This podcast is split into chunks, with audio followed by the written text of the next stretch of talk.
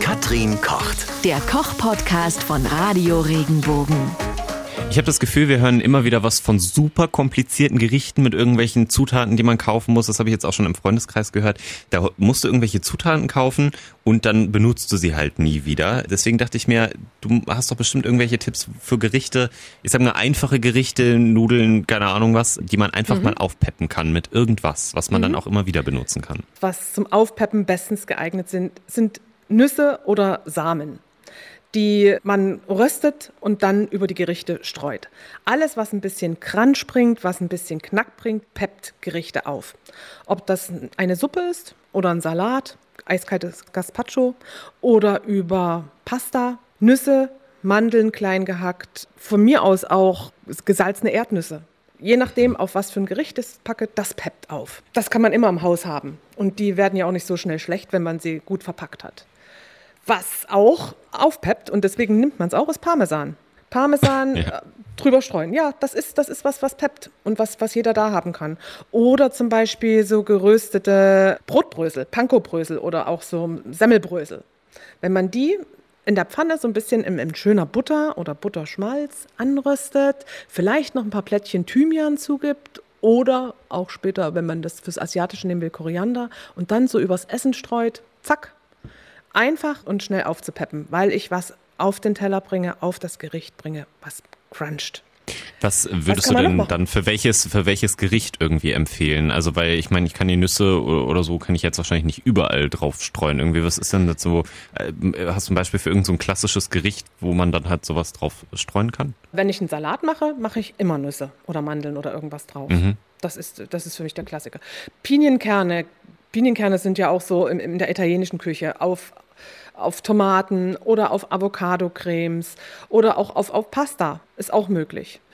Was können wir noch machen? Frittierte Kapern. Kennst du das? Hm. Magst du, magst du Kapern?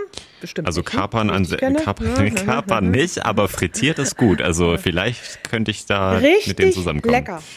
Richtig lecker. Probier das mal und mach dir frittierte Kapern auf eine Pasta obendrauf oder auch auf ein Stück Fisch, wenn du einen Fisch gebraten hast oder gegart hast. So, so ein Kabeljau oder so eine Dorade. Bisschen frittierte Kapern drauf. Herrlich. Herrlich. Mhm. Das knackt, das hat so ein bisschen Salz und ach, das ist wunderbar. Jetzt hattest du gesagt, frittieren die Kapern. Brauche ich jetzt eine Fritteuse oder wie, wie mache ich das dann mit den Kapern? Nee, das, bei der Fritteuse fällt dir das wahrscheinlich durchs Raster. Die sind ja, ja klein, genau. ne? die, die gießt du, die ja. holst du ab, die trocknest du gut ab äh, zwischen Küchenkrepp, dass nicht so viel Feuchtigkeit dran hängt, sonst spritzt das arg.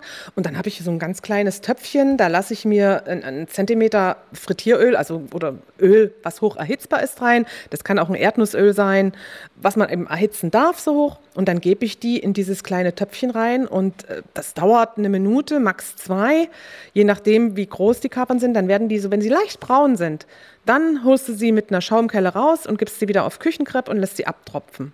Und, und dann hm. kannst du die schon drüber streuen über, über bestimmte Gerichte. Also sehr gut, wie gesagt, zu Fisch. Fisch oder auf Pasta, auf eine Tomatensauce, so ein paar frittierte Kapern. Och, da könnte ich sterben für, muss ich sagen. Man hört. Das ist echt eine irre Sache. Ja, ja, da, da, da gehe ich äh, steil. wie man das so schön sagt. Ne? ja. Wenn ich jetzt so ein Gericht habe, irgendwie, ich sag mal so diese klassische deutsche Hausmannskost, irgendwie vielleicht irgendwie ein Stück Fleisch, dann habe ich da mein Kartoffelpüree ja. und, und sowas. Ähm, ja. Auch Nüsse oder also machst du Nüsse ins Kartoffelpüree nee. oder was? Dann würde ich auf Kräuter gehen. Kräuter bringen eine unglaubliche Bereicherung in die Küche und die peppen dir auch jedes Gericht auf.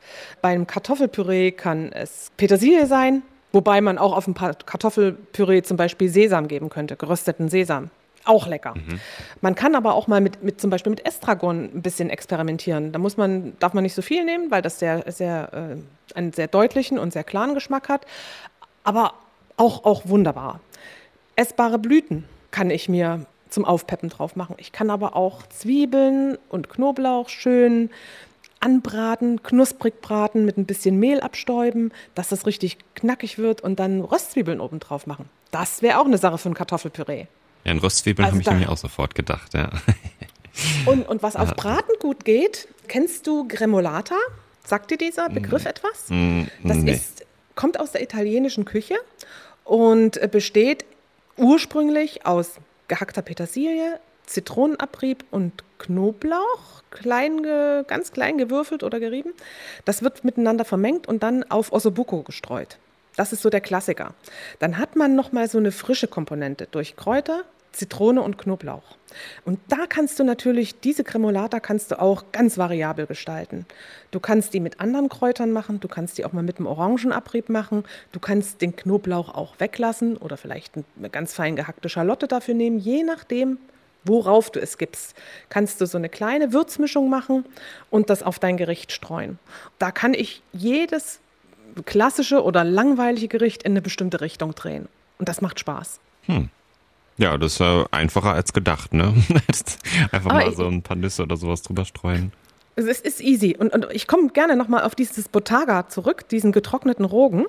Das gibt es in Italien relativ häufig und den nutzen die, den nutzen die italienischen Restaurants ähm, häufig, um Fischgerichte aufzupeppen. Man kann dann, wenn man zum Beispiel einen Pastateller mit, mit Fisch hat, äh, nehmen die kein Parmesan, der geht ja nicht so gut mit Fischgerichten, sondern hm. die raspeln dann diesen getrockneten Rogen drüber das ist auch so wie ein Geschmacksverstärker nochmal. Kriegt man den bei uns denn auch? Ja, also in gut sortierten, ich sag mal, im Feinkostläden wird man den bekommen, ja. Mhm, okay. Und im Internet bekommt man sowieso alles. Das äh, stimmt allerdings, ja. Okay. Ist doch einfacher gemacht als gedacht. Ich glaube, das kennt man ja öfter, dann hat man nicht so wirklich eine Idee, ach, was soll ich jetzt kochen? Und bevor man dann irgendwie vielleicht doch wieder irgendwie jetzt andere Rezepte ausprobiert oder was weiß ich für exklusive Sachen kaufen muss, dann kann man äh, klassische Gerichte doch, wie du schon gesagt hast, ja einfach mal mit Kräutern oder, oder sowas ähm, mit Nüssen in eine andere Richtung lenken und dann schmeckt mhm. euer Gericht, was ihr seit Jahren esst, vielleicht doch nochmal ein bisschen anders. Genau. Wenn dir der Podcast gefallen hat, bewerte ihn bitte auf iTunes und schreib vielleicht einen Kommentar. Das hilft uns sichtbarer zu sein und den Podcast bekannter zu machen. Dankeschön.